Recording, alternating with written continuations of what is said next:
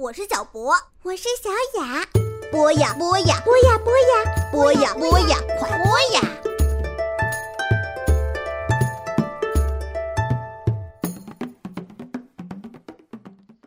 嗨，亲爱的小朋友们，欢迎收听博雅小学堂。今天继续为大家带来乔治·塞尔登的《时代广场的蟋蟀》。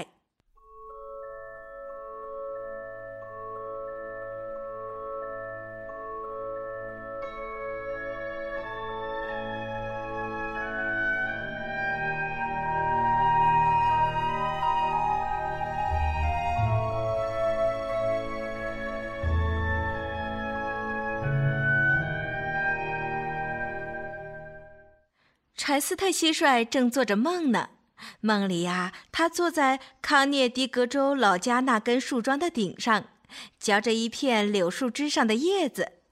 他咬下一点点叶片，把它嚼碎了，然后吞下肚去。也不知道是什么缘故，叶子的味道却不如往前干干涩涩，有点像纸一样，还带着点苦味儿。但是啊，柴斯特还是继续嚼着，心里盼望着它的味道会慢慢变好。梦里忽然起了风暴，阵阵尘沙刮过了草原，风沙不停地绕着他的树桩打转，一阵灰尘吹进了他的鼻孔里。柴斯特开始打起喷嚏来，不过他还是紧抓着树叶不放。然后他又打了好大一个喷嚏，这才终于惊醒过来。柴斯特望了望周围，原来他正在梦游，竟坐到钱箱边上来了。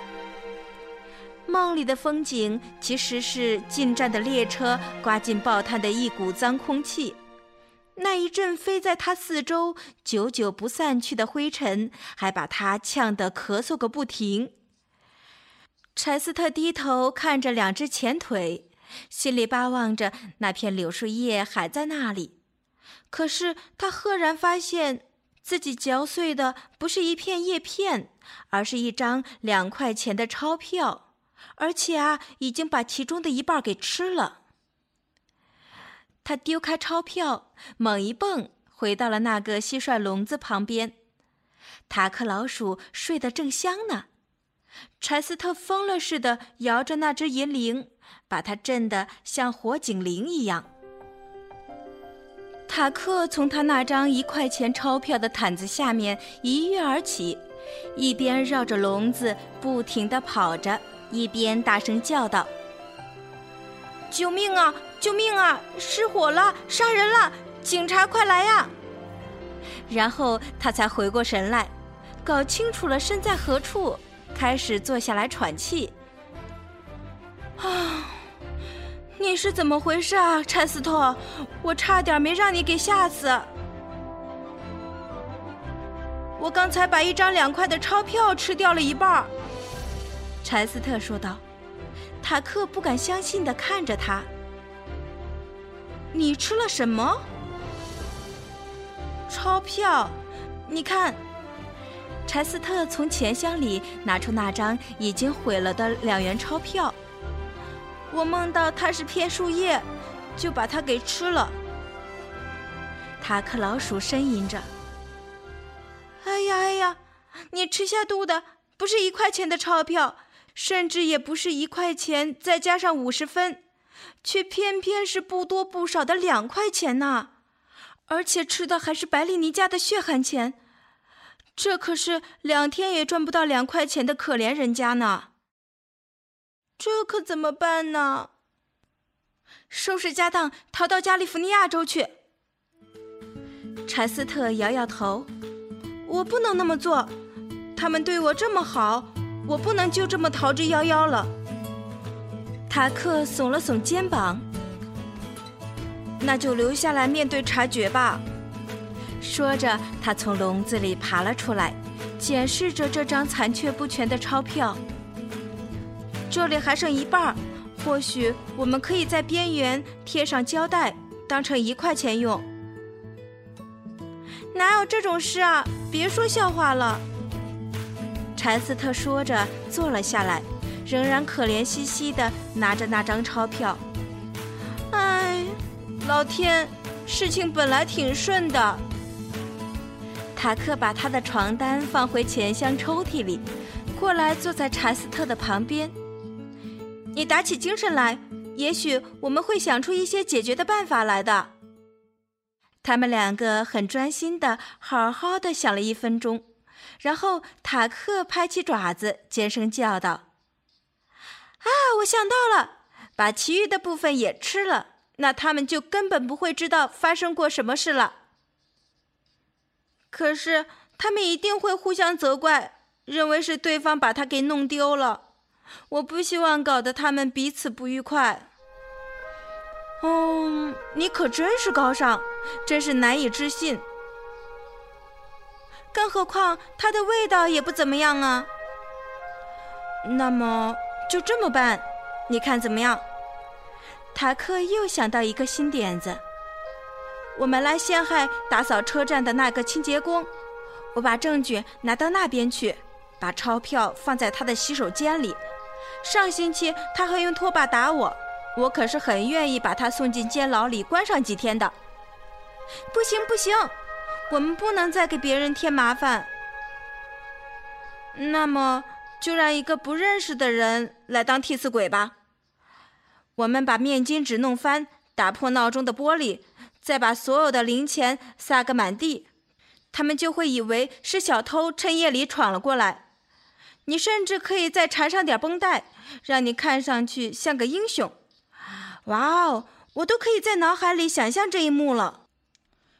这时候，柴斯特打断他：“不行，我们这样造成的损失会比两块钱还要多呢。”塔克还有另一个主意，他准备自告奋勇的去午餐台那边去摸两块钱过来。但是他还没有来得及提出这个提议，盖在报摊上的盖子突然就被掀开了。原来这么一争论，他们把时间全都给忘了。而今天早上正好轮到白丽妮妈妈当班。现在她正像座山似的直挺挺地站在那里，对着他们两个怒目而视。塔克发出一声恐惧的尖叫，立刻纵身跳下了地板。别想跑！妈妈叫着。他捡起一本财富杂志，朝着塔克扔去，而且就在他即将闪进排水管的那一刹那，打中了他的左后腿。柴斯特僵坐在那里，动弹不得。他的前腿里正夹着那张吃掉了一半的两元钞票，就这么给当场活捉了。白丽妮妈妈捏着他的触须，把他拎了起来，唰的扔回了蟋蟀笼子。然后还把门上了锁。等他把报摊都整理就绪了，就拿了要编织的毛线，气鼓鼓地开始工作。但是他实在是太生气了，所以啊，老是掉针，搞得他更是怒火中烧。柴斯特蹲坐在笼子最里边的一个角落。本来他和白丽妮妈妈之间的关系似乎还发展的不错。可是啊，现在全毁了。柴斯特真希望他干脆就这么把他连笼子什么的一把抓起来，扔到铁轨上去算了。八点三十分的时候，玛丽欧和爸爸到了。玛丽欧本来想今天去康尼岛游泳的，但是啊，他还没有来得及开口道早安，妈妈就已经气冲冲地伸出手来。指着柴斯特痛骂了一场，可怜的柴斯特正瑟缩在笼子里，那张无法抵赖的确凿证据就在他身旁。于是啊，一场三方对话开始了。